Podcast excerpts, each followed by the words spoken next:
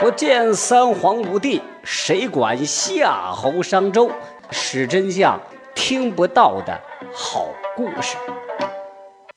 好了，各位，今天又到这个史真相的时间了啊！我是文台长啊，你们多念叨几遍。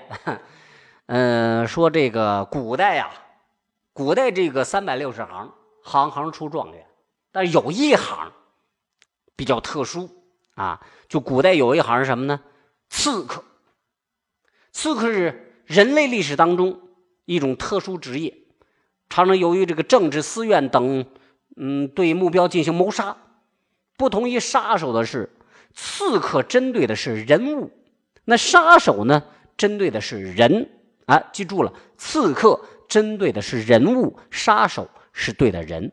历史上有名的刺客谁呢？半直都算一下啊，荆轲。曹沫、专注、豫让、聂政这几位啊，都被司马迁老先生写进了《史记》。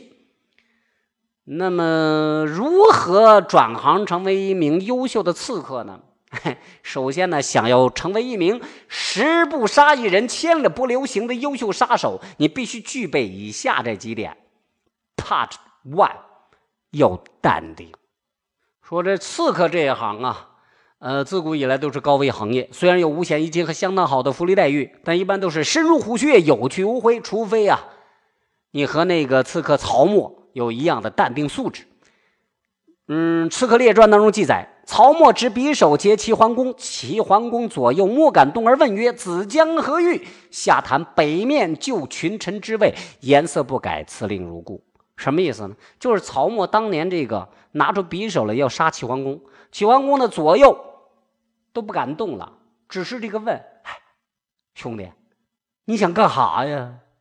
曹沫说：“我啥也不干啊，我就玩儿啊，面不改色心不跳啊。”这个国际会谈的时候啊，就这个曹沫啊，当众劫人，劫的春秋五霸呀，齐桓公啊啊。你说，你说，你说他这个，这这不是装逼的典典型吗？对不对？装装完逼就就跑了，对不对啊？但是后来，当当然当然后还有后话，要不是这个管仲拦着呀，曹沫早就被推出去斩了。不过曹沫的淡定和勇气实在是可嘉呀！啊，同样淡定的还有著名的刺客荆轲，跟荆轲一块去刺杀秦王的是谁呢？还有一个叫秦舞阳，秦舞阳一上场，脸色就是变得煞白啊，腿都不停哆嗦。这个周围人就看这这这小伙你哆嗦什么呀？荆轲就挡着秦舞阳说：“北藩蛮夷之鄙人，未尝见天子，故震折。”你想想啊，刺杀秦始皇，那。相当于现在刺杀美国总总统啊，对吧？在戒备森严的秦国，难度你你可想而知。秦舞阳这个货呀，十三岁就杀过人，他是个勇士啊。但是他到这个大帐之内，被眼前这仗势就吓尿了。但是荆轲呀就说了，这个货呀，哎，是我带来的这个一个下人，对吧？没有见过这么大阵仗，哎，所以他腿就抖了啊，掩盖了接下来。要有的行动 啊，虽然说后来这个行动失败了，但是荆轲的淡定在那一刻确实是发挥了作用了啊。您这里正在收听的是文台台台台台台台台长的是真相。呃，第二点呢，你要有装备啊，人在江湖飘啊，哪能不带刀啊，对吧？古代刺客们行刺的方式千奇百怪，有这个往食物里下毒的，比如这个有名的六味地黄丸啊，唐中宗李显就是被毒杀致死啊。呃，刺杀除了用毒，最简单粗暴的兵器那就是刀剑嘛。古代时代名剑之一的鱼肠剑，就是刺客专注的必杀装备。它可以藏身鱼腹之中，啊，所以把它叫鱼肠剑，啊，很短很窄。这不是有有一句说说是这么说吗？继之王前专注情鱼，因以匕首刺王僚，王僚立死。